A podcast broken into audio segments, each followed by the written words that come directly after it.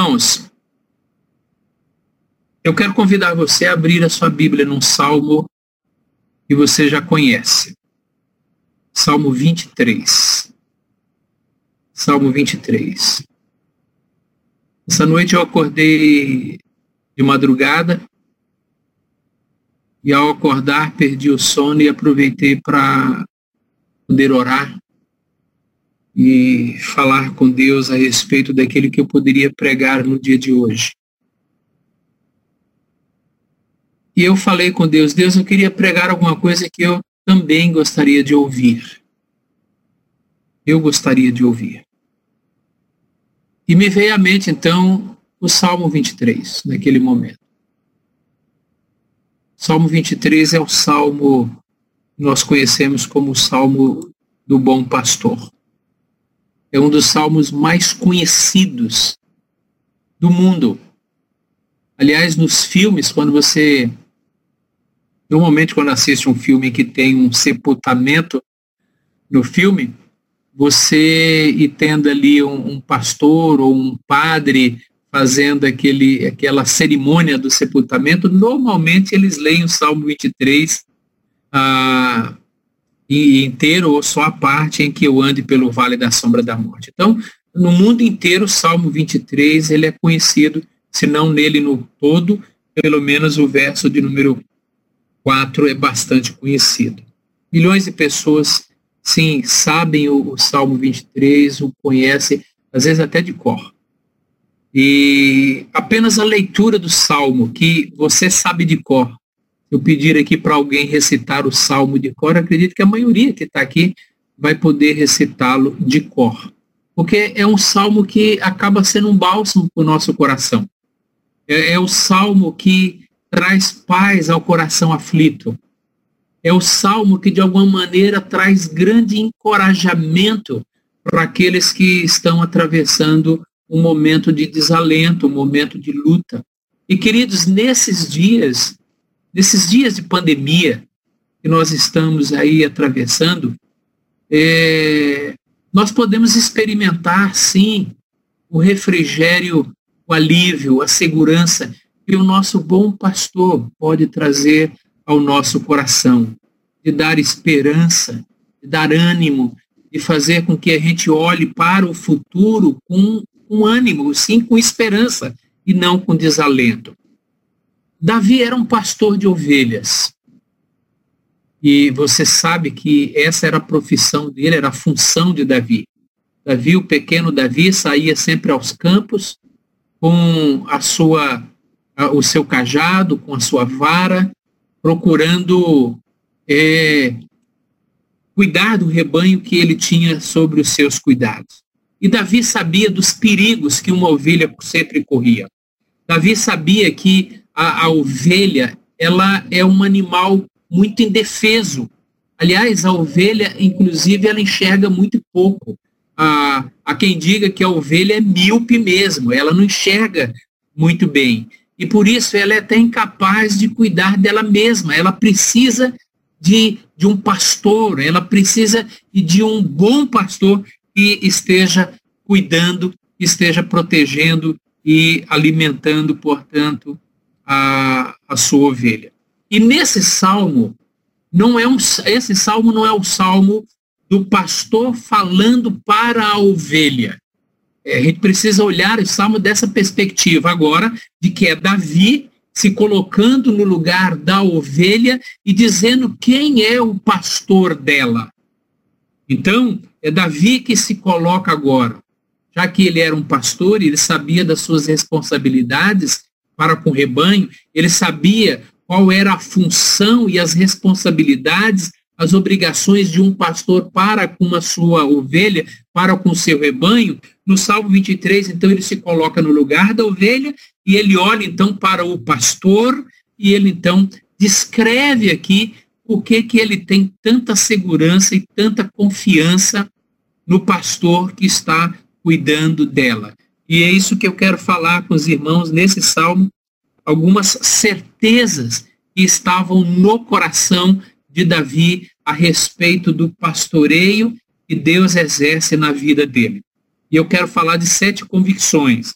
não se assuste com o número 7, parece muito, mas eu quero ser é, objetivo, quero ser bastante sintético, mas eu quero falar sobre sete convicções que Davi tem a respeito de quem é o cuidar, quem é o pastor e por que que ele pode sentir tanta segurança nesse pastoreio. A primeira coisa que ele diz aqui, irmãos, é que ele diz: "O Senhor é o meu pastor". Há uma convicção no coração de Davi a respeito de Deus em relação a ele. Há um relacionamento muito pessoal aqui para com Davi. Ele diz: Olha, o Senhor é o meu pastor. Veja, há um relacionamento. Ele conhece quem é o seu pastor. E por isso ele pode dizer: Olha, o Senhor é o meu, o meu pastor. Ou seja, há um relacionamento, há intimidade. Ele, ele se apropria desse relacionamento, dessa relação, e por isso ele sente segurança de afirmar: Ele é o meu pastor, Ele é o meu pastor. E por isso a gente pode afirmar, irmãos, que o não cristão, ele não pode recitar esse salmo com a segurança que Davi recita aqui. Porque para recitar esse salmo, é preciso conhecer o pastor. É preciso chamar o pastor de meu. Ele precisa, portanto, ter um relacionamento com esse pastor. Então, a, a, é preciso entender, então, essa convicção que Davi tem aqui. A convicção de que ele tem esse relacionamento pessoal com o Senhor, esse relacionamento pessoal com Jesus. Ah, é muito interessante, talvez você não tenha observado isso antes, ah, mas nós temos o Salmo 22, e no Salmo 22 é um salmo onde é um salmo messiânico, onde Davi está falando a respeito do sofrimento do Messias. Tanto é que o primeiro versículo diz assim: Deus meu, Deus meu, por que me desamparaste? É, então é um salmo messiânico, é o salmo, é o salmo da cruz, é o salmo onde Jesus está no momento na cruz derramando seu sangue, pagando um preço pela redenção do seu povo. No Salmo 22 não há pastos verdes, não há águas tranquilas.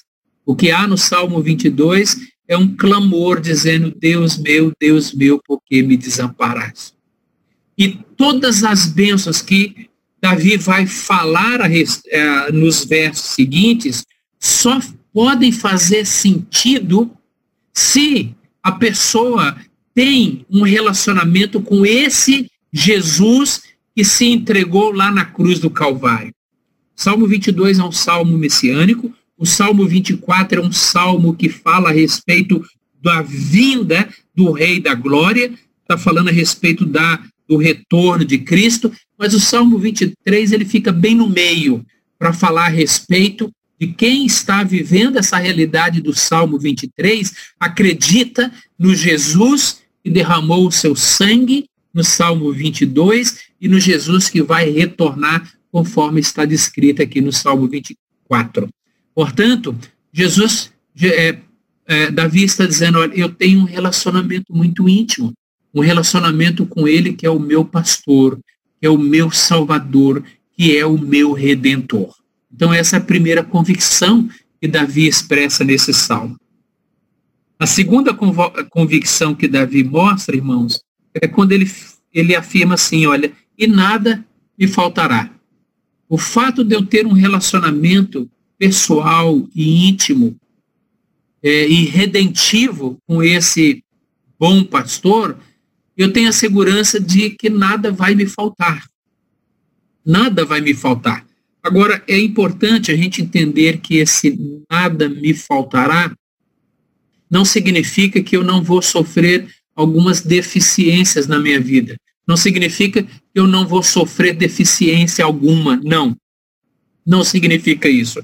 Mas significa que eu estou plenamente satisfeito com o controle que Deus exerce na minha vida.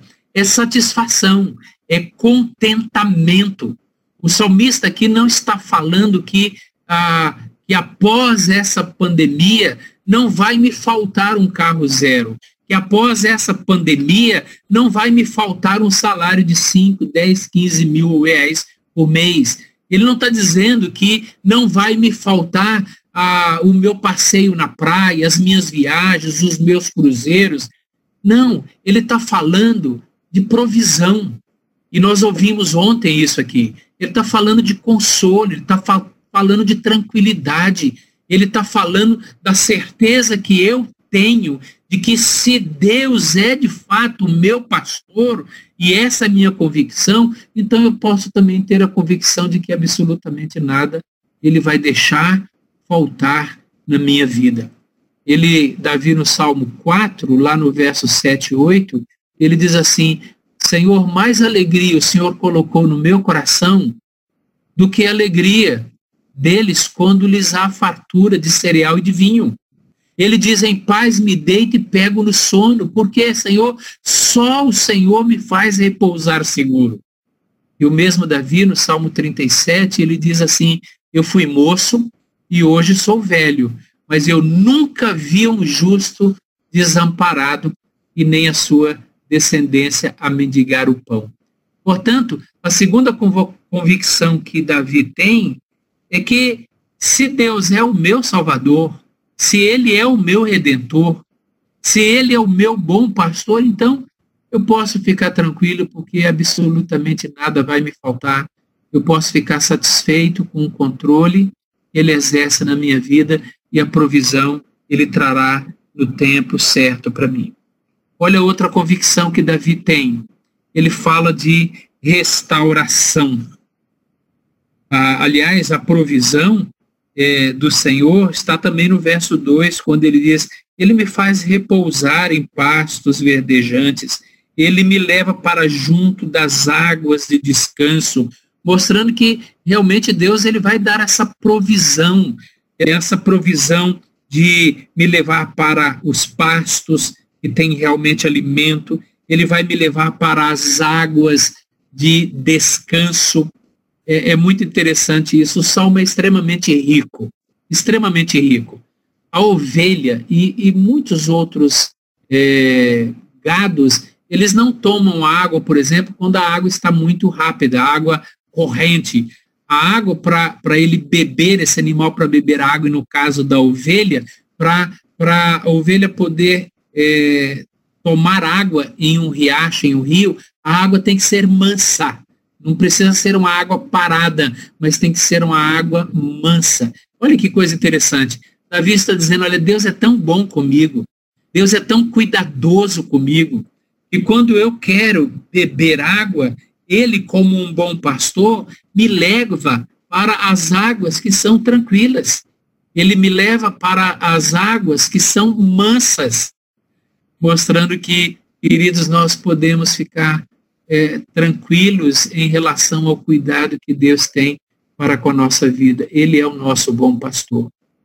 E vai passar essa pandemia, vai passar essa crise, e nós vamos poder olhar para trás e nós vamos poder de novo, testemunhar como o nosso bom pastor esteve ao nosso lado cuidando de nós, nos levando para os pastos verdejantes a fim de sermos alimentados. E ele teve o cuidado de nos levar para uma água tranquila, uma água mansa. Esse é o cuidado do Senhor para conosco. A terceira convicção do, do salmista está no versículo 3, quando ele diz assim, ele refrigera-me a alma, ou ele restaura a minha alma. Queridos, quantas vezes nós nos distanciamos do Senhor? A ideia de refrigerar, refrigerar a alma, a ideia de restaurar, restaurar a alma, é a ideia de trazer para próximo dele aqueles que estão frios, distantes, apáticos. Porque quantas são as vezes que nós pecamos? Quantas são as vezes que nós erramos na nossa, na, na nossa caminhada cristã? Quantos que não estão distanciados da igreja, distanciados de Deus, por causa do pecado, por causa da frieza no coração.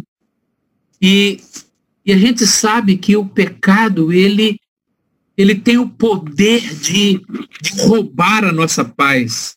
O pecado, ele tem o poder de tirar a nossa alegria. Por isso, nós precisamos também, na nossa caminhada cristã, ter a restauração. A nossa alma também precisa ser restaurada, não apenas o nosso físico, vez ou outra precisa dos cuidados médicos, mas a nossa alma também precisa de ser tocada pelo Senhor, precisa ser restaurada. É, esse, tempos de crise são tempos de restauração. Tempos de crise são tempos em que nós podemos olhar para Deus e clamar ao Senhor, para Deus poder ter misericórdia de nós, ajustar áreas na nossa vida, acertar áreas que não estão, quem sabe, andando em de, acordo, de acordo com a vontade dele. Por isso que Davi, no Salmo 19, verso 7, ele fala assim, que a lei do Senhor é perfeita, ou seja, a palavra do Senhor, ela é plena, ela é completa, ela é perfeita e por isso mesmo ela pode restaurar a minha alma. Ela pode me restaurar. Ah, a quarta convicção de Davi é sobre direção. Ele diz assim: que o Senhor me guia pelas veredas da justiça por amor do seu nome. Às vezes nós também precisamos é, de direção na nossa vida. Aliás, eu já mencionei aqui que a ovelha ela enxerga pouco, ela enxerga mal e a, a, a ovelha é míope e por isso a ovelha ela nunca anda em trilha reta. A ovelha, se ela está andando em linha reta, em trilha reta, é porque tem alguém que está guiando. No caso, o pastor que está guiando, porque a ovelha ela se desvia com facilidade, né? ovelha, ela perde o rumo com facilidade. O pastor tem que estar sempre ali com a vara, com o cajado, uh, organizando para que a ovelha vá para o caminho certo, pela direção correta e que não esteja se desviando. A função do pastor é guiar, é orientar. E uma das preocupações que nós temos, eu sei que não é apenas minha preocupação, mas é a sua preocupação também, é de que o que será de nós daqui a alguns meses. Com tudo que nós estamos ouvindo, com tudo aquilo que nós estamos assistindo nos telejornais, nós nos perguntamos, Senhor, mas o que será de nós daqui a dois meses, daqui a três, quatro meses, quem sabe daqui a um ano? O que será da nossa nação? O que será da nossa economia? O que será do meu trabalho, da minha vida financeira? Quantas preocupações nós temos com relação ao futuro, com relação ao dia de amanhã. Olha o que, que Davi tem aqui de convicção. Ele está dizendo assim, que o bom pastor da, da vida dele é aquele que guia, guia, orienta pelas veredas retas, pelos caminhos retos, pelos caminhos da justiça. E veja bem, se você nunca reparou nisso, olhe bem o que o verso está dizendo. Ele me guia pelas veredas da justiça por amor do seu nome. Ou seja, é pelo amor do nome dele. Nome para o judeu significa reputação. Aliás, em nosso contexto também no nosso país, nome tem muito a ver com isso.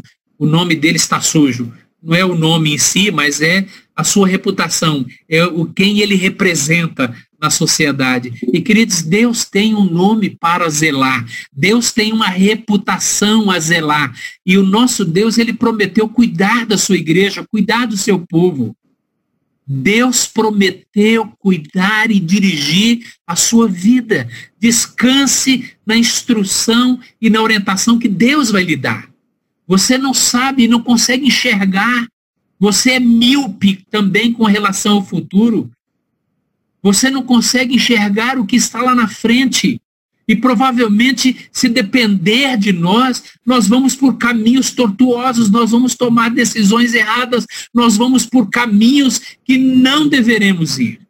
E é nesse instante que nós precisamos aprender que o nosso bom pastor, o pastor que cuida de nós, ele vai nos guiar pelas veredas retas, pelo caminho correto, nas decisões que temos que tomar, nas escolhas que precisamos fazer, porque ele tem um nome a zelar. Ele tem um caráter que ele zela por esse caráter. É por isso que ele, Davi, no Salmo 32, ele diz assim: Eu instruir-te-ei e te ensinarei o caminho que deves seguir. Guiar-te-ei com os meus olhos que coisa maravilhosa a gente poder saber e contar com esse Deus que nos guia, com esse Deus que nos leva para caminhos certos. Quantas decisões e escolhas nós vamos ter que tomar daqui a alguns meses, quem sabe? Quantas decisões nós vamos ter que tomar? E porque somos míopes e não conhecemos o futuro, não sabemos ao certo se a escolha que vamos fazer é a melhor, é tão bom a gente poder confiar no nosso bom pastor, que vai nos instruir e vai nos ensinar o caminho que nós devemos, portanto, seguir. A quinta convicção que o salmista tem está no verso 4, talvez é o verso mais conhecido do salmo, depois do primeiro, né? É quando ele diz assim: Ainda que eu ande pelo vale da sombra da morte, não temerei mal nenhum. Ainda que eu ande pelo vale da sombra da morte, não temerei mal nenhum.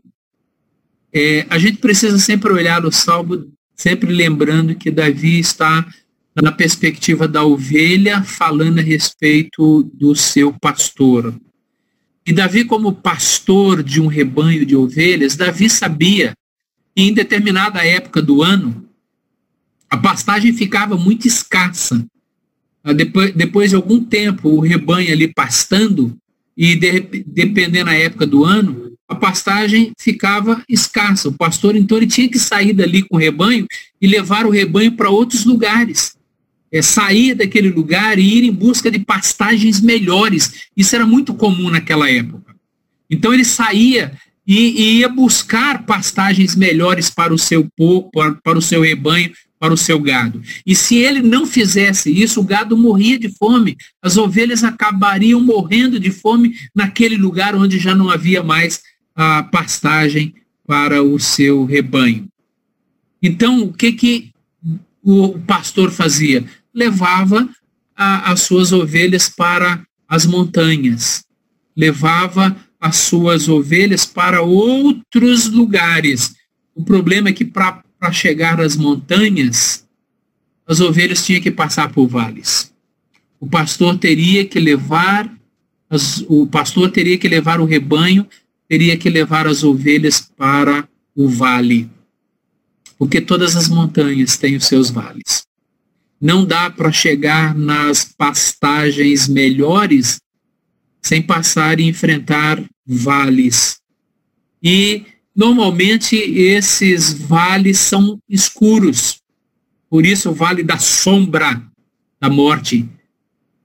Porque raramente nos vales o sol é, bate ali, a, a não ser em algumas horas do dia, boa parte os vales são lugares realmente sombrios, escuros. E o pastor sabia que havia muitos perigos nos vales. Havia predadores como ursos, lobos, onças, que se escondiam nesses penhascos, ah, de alguma maneira, pronto para atacar e se espreitando ali para pegar uma ovelha ou outra.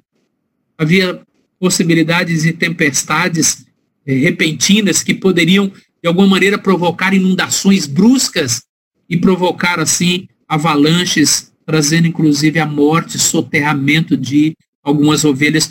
O, o bom pastor sabia disso.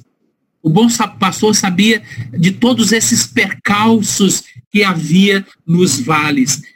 E ele sabe também que esse, ainda mesmo assim, é o melhor caminho para levar o seu rebanho, para levar as suas ovelhas para é, encontrar pastagens melhores. É isso que Davi tem em mente quando ele está dizendo assim: olha, ainda que eu, como ovelha, ande pelo vale da sombra da morte, sombra da, de perigos.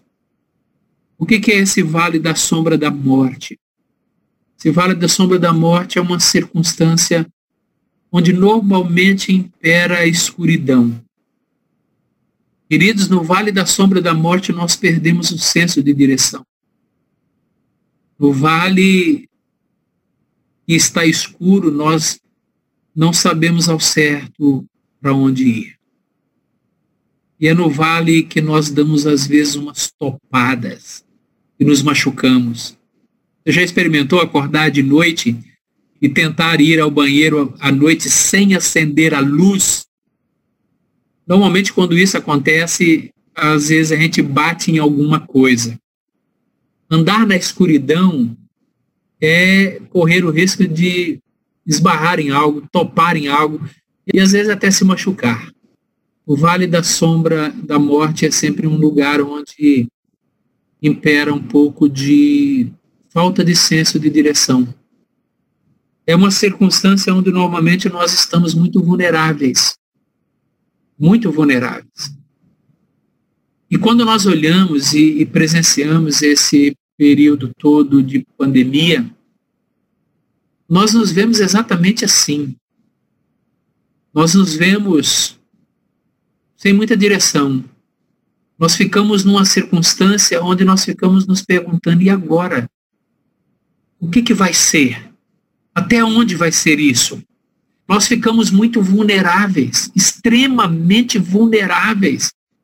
Por onde você anda, hoje, se é que você está andando, mas você vê pessoas com, com máscaras, com medo de ser.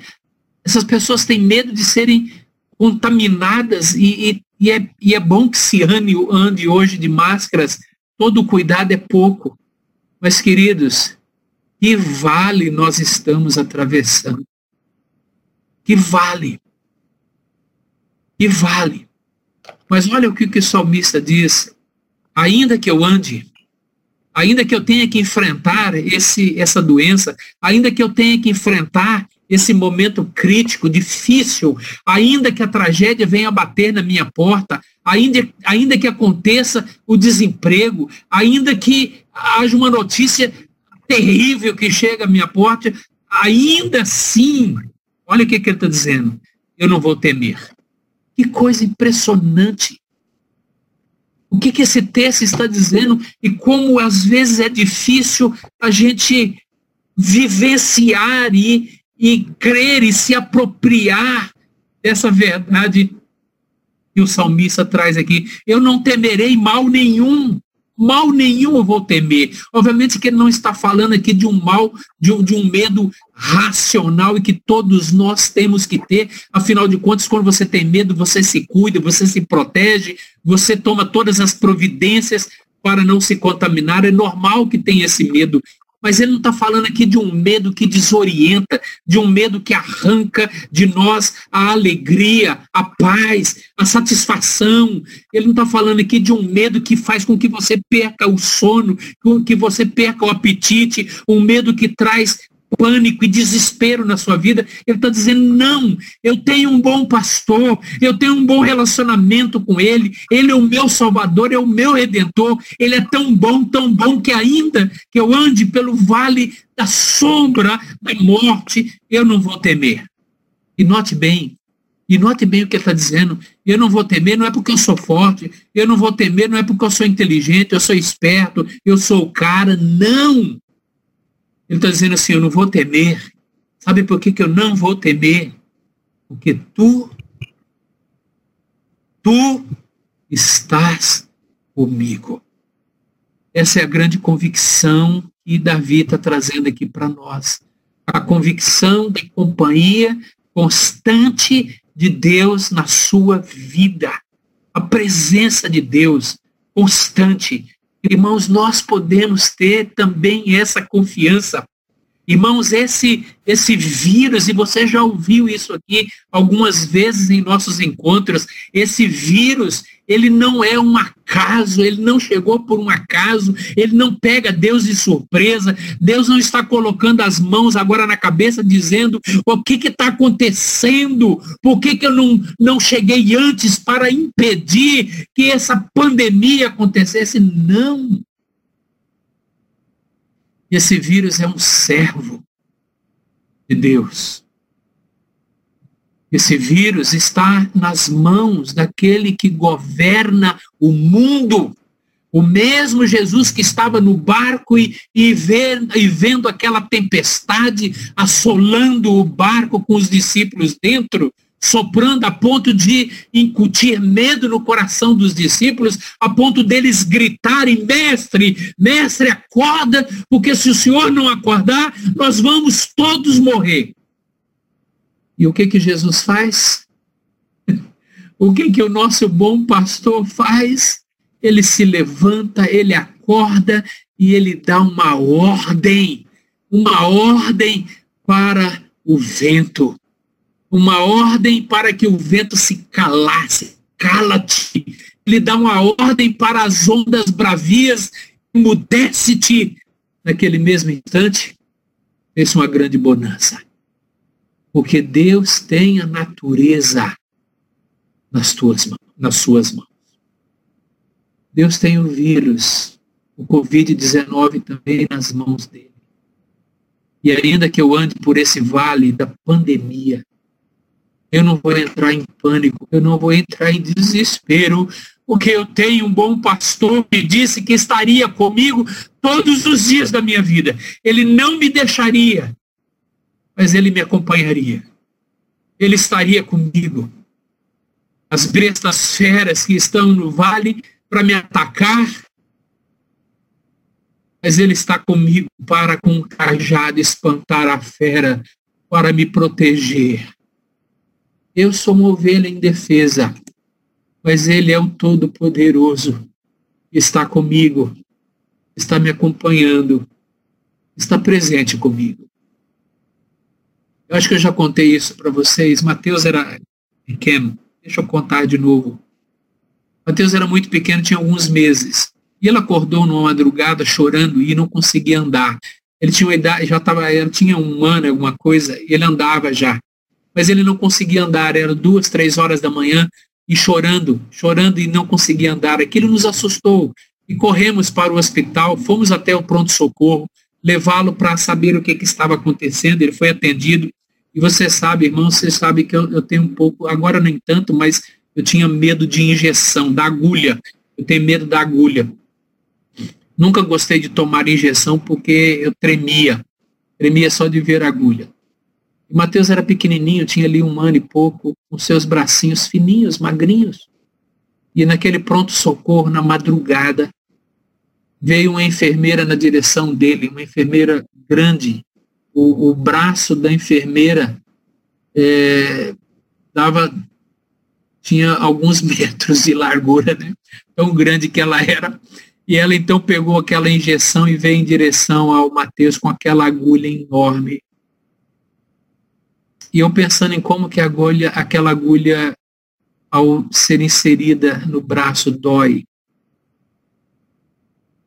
Eu sussurrei no ouvido do Mateus o seguinte. Eu falei, filho, vai doer, mas o papai está aqui com você.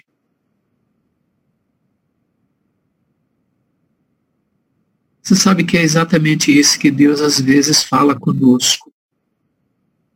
Deus fala assim, filho, essa pandemia vai doer. E os desdobramentos dela nós não sabemos exatamente quais são. Mas pode doer. Mas você sabe de uma coisa? Eu estou do seu lado. Eu estou caminhando com você. Essa é a convicção que Davi tinha a convicção de que ainda que ele andasse por vales tão difíceis, ele podia ter a certeza de que ele, a presença do Senhor não deixaria ele temer. eu não temerei mal nenhum, porque tu estás comigo. Queridos, a sexta, penúltima convicção de Davi. Ele diz assim: Preparas-me uma mesa na presença dos meus adversários, unges a minha cabeça com óleo e o meu cálice transborda. Aqui Davi usa uma figura e alguns acham que a figura não esteja tão relacionada aqui a figura, a metáfora do pastor e do rebanho de ovelhas. Bom, pode ter razão, mas eu quero usar aqui a figura, a metáfora de Davi para falar a respeito da alegria, porque ele está dizendo, mesmo diante dos adversários, eu posso ter alegria. Mesmo diante dos obstáculos, eu posso ter alegria. Porque ele, ele traz a ideia de, de, do óleo, ele traz a ideia do cálice transbordando, é a ideia de uma, de uma refeição diante dos adversários e de uma refeição de, de, de festejo, de celebração e de alegria. Queridos, essa é uma certeza que nós temos e uma convicção que Davi tem que nós podemos ter também. De que a nossa alegria independe de termos ou não adversários. Mesmo na presença dos adversários, nós podemos celebrar, nós podemos ter alegria, nós podemos nos alegrar, porque a nossa alegria não depende de circunstâncias. Aliás, nós cantamos isso num cântico antigo, Sim, nós podemos nos deleitar no Senhor, mesmo que tenhamos os inimigos à porta, nós podemos celebrar, uma mesa é colocada e nós podemos celebrar. Alegrai-vos no Senhor, não é essa a orientação que Paulo diz para nós lá na carta aos Filipenses? Alegrai-vos no Senhor, outra vez digo, alegrai-vos no Senhor. E Paulo diz em Filipenses também de que ele aprendeu a alegria, ele aprendeu o contentamento. Ele aprendeu. Ele aprendeu, mesmo não tendo todas as coisas, ele aprendeu o contentamento. E o Salmo 4, cito ele de novo no verso 7, mais alegria, Senhor, me pusesse no coração do que a alegria deles eles se alegram quando há cereal e vinho, quando tem muito vinho, muito cereal, a casa está farta, eles têm tudo. Então, alegria no coração deles. E ele está dizendo, mas Senhor, o Senhor colocou muito mais alegria no meu coração. Muito mais alegria no meu coração. Mesmo que eu não tenha tanto vinho, mesmo que eu não tenha tanto ah, é, vinho e cereal, mesmo que eu não tenha tanto quanto eles. Eu me alegro no Senhor. Eu me alegro no Senhor. Foi isso que Abacuque também disse. Né? Ainda que os montes, ainda que os animais sejam arrebatados do curral, ainda que o fruto da oliveira minta, ainda que o produto seja arrebatado, ainda que, ainda que, todavia, eu me alegro no Senhor. Todavia, eu me alegro no Senhor e exulto no Deus da minha salvação. Sabe a convicção que Davi tinha? Eu posso me alegrar no Senhor, independente das circunstâncias. E a sétima e última convicção, queridos. Davi diz assim: bondade e misericórdia certamente me seguirão todos os dias da minha vida e habitarei na casa do Senhor para todo sempre. Essa é outra convicção. A maior bênção que nós temos na nossa vida é a bênção da salvação. É a bênção da redenção.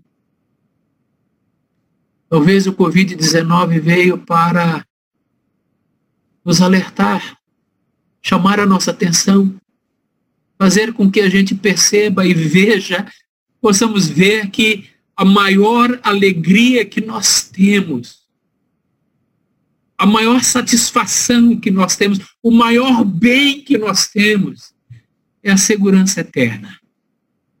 É que a bondade do Senhor, aquilo que Deus está nos dando, embora não merecendo, isso é bondade. Ele nos dá, embora a gente não mereça, Queridos, e Ele vai continuar nos dando a bondade, derramando a bondade dele na nossa vida. Todos os dias da nossa vida Ele vai ser bom, bom para conosco, você não recebe nada de Deus por merecimento. Nós não recebemos nada de Deus por merecimento. Tudo, tudo, absolutamente tudo que Deus dá para nós é bondade dele. É bondade dele. Se você tem casa, é bondade dele. Se você tem emprego, é bondade dele. Se você tem saúde, é bondade dele. Se você tem um carro, é bondade dele. Se você se veste, é bondade dele. Tudo, tudo, absolutamente tudo é bondade do Senhor e nós precisamos nos lembrar disso.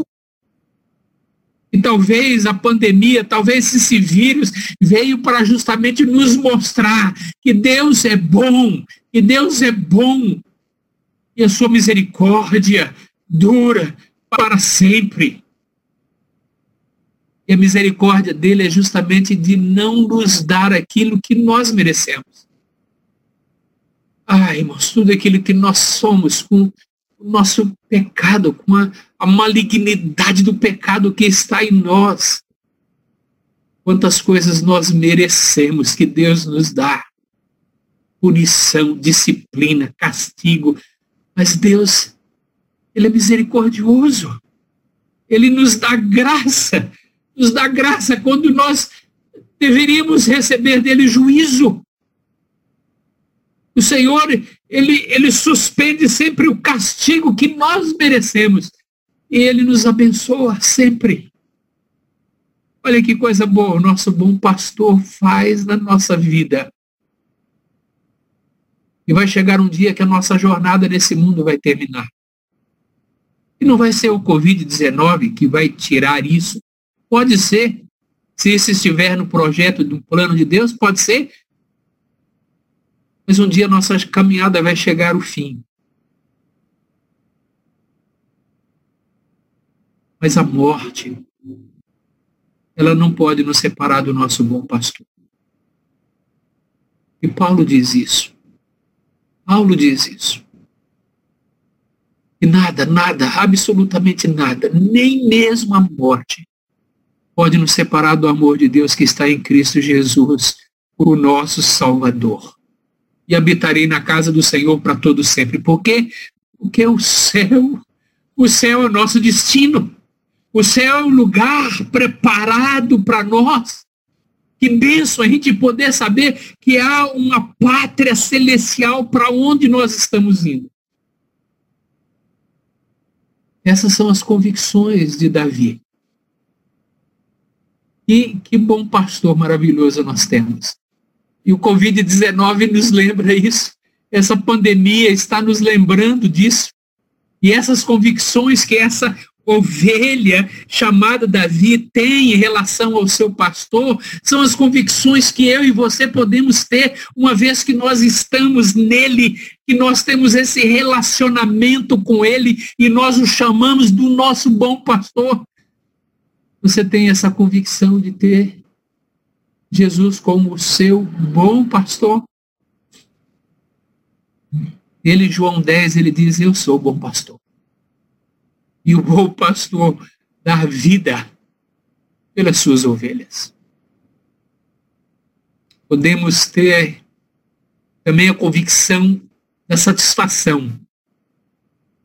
A convicção do contentamento. Nada, absolutamente nada vai me faltar. Ele vai providenciar todas as coisas. Todas as coisas. A convicção da restauração.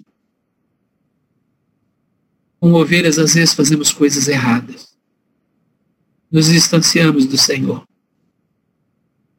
E às vezes, porque pecamos, perdemos a paz e a alegria. Mas a lei do Senhor é perfeita e restaura a alma. O Senhor nos restaura, nos perdoa, e nesses tempos de pandemia, o Senhor está nos chamando a olhar para Ele, a reconhecê-lo como o bem maior da nossa vida. Abandonar a meninice, a criancice espiritual, abandonar a infantilidade espiritual e voltar a caminhar com Ele. A certeza de que Ele nos guia Podemos dizer, Senhor, eu sou míope, não enxergo direito, não consigo ver o que está lá na frente. Me guia, me toma pelas tuas mãos, Senhor, e por amor do teu nome, me guia pelo caminho que eu devo seguir, pelo caminho certo. A certeza da companhia que mesmo que andemos por, por vales sombrosos, terríveis, podemos ter a certeza que do outro lado, lá nas montanhas, há uma pastagem melhor. Ele está nos levando para lugares melhores. Vai passar. Tudo isso vai passar. Tudo isso vai passar. Há uma montanha nos esperando. Há passos verdejantes nos esperando. Nós temos que passar por vales sombrios, mas com a presença dele não, teremos, não temeremos.